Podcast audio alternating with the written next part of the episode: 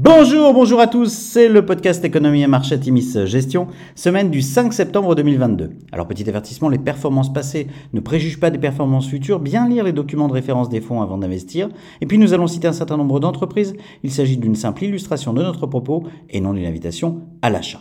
Cette semaine, nous avons titré Faire le dos rond, les déclarations de Jérôme Powell du vendredi 26 août, mettant la priorité sur la lutte contre l'inflation qui a impacté défavorablement l'économie, ont continué de résonner la semaine dernière chez les investisseurs.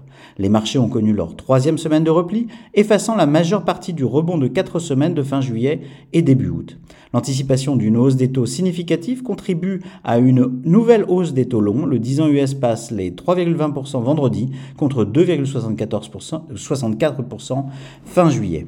Du côté des matières premières, le prix du baril tend vers les 87 dollars en baisse de 6,2% sur la semaine. De nouvelles restrictions liées à la Covid en Chine dans la ville de Chengdu pèsent sur les anticipations de croissance mondiale. En Europe, les prix de l'énergie, après avoir dépassé les 1000 euros le mégawattheure jeudi 26 août, se sont repliés à moins de 500 euros le mégawattheure suite à l'annonce de mesures de plafonnement. Vendredi, on attendait beaucoup des créations d'emplois US comme signal de baisse de l'inflation.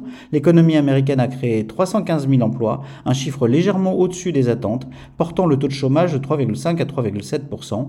Les marchés ont d'abord rebondi avant de repartir nettement à la baisse. Sur la semaine, le CAC 40 se replie de 1,7%, le SP500 perd 3,3% et le Nasdaq chute de 4,2%. Alors du côté des entreprises, eh bien, nous arrivons à la fin du cycle de publication d'entreprise avec une nouvelle série de bonnes factures. Lululemon publie un excellent résultat trimestriel avec un chiffre d'affaires comparable en croissance de 23%, loin devant les 17,6% anticipés par le consensus. Le groupe fait état d'une augmentation de 30% du trafic en magasin et d'une augmentation de 40% du trafic en ligne. Le groupe relève sa guidance pour la deuxième fois de l'année.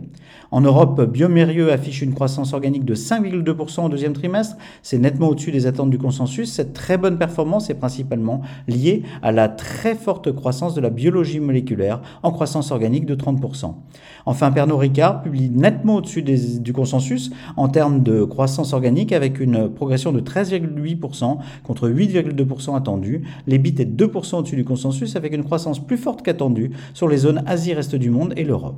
Alors à venir, la semaine sera réduite à 4 jours aux USA pour cause de Labor Day lundi. L'actualité devrait continuer d'être chahutée en Europe avec une crise de l'énergie s'accentuant à l'approche de l'hiver. Ceci étant dit, de nouveaux mécanismes de fixation des prix et une certaine avance dans la constitution de réserve pourraient compenser l'impact néfaste de la coupure de l'accès au gaz russe. L'OPEP se réunit lundi et devrait maintenir sa production en l'état, même si le ministre saoudien de l'énergie a récemment déclaré que la baisse des cours pouvait amener à une baisse de la production. Les banques centrales feront la une de l'actualité cette semaine avec des décisions de l'Australie, du Canada et de la BCE.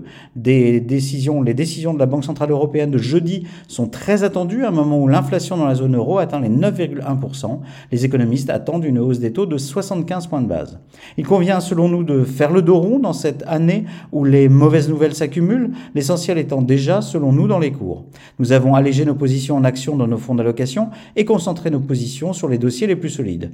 La réunion de la BCE de jeudi, la publication des CPI US le 13 septembre et surtout la réunion de la Fed des 20 et 21 septembre prochains sont les prochaines échéances clés. Soyons réalistes, le narratif des banques centrales guide la tendance du moment et les bonnes publications récentes des valeurs de nos fonds importent peu à court terme, mais sont, selon nous, très prometteuses pour le plus long terme. Nous vous souhaitons une excellente semaine à tous.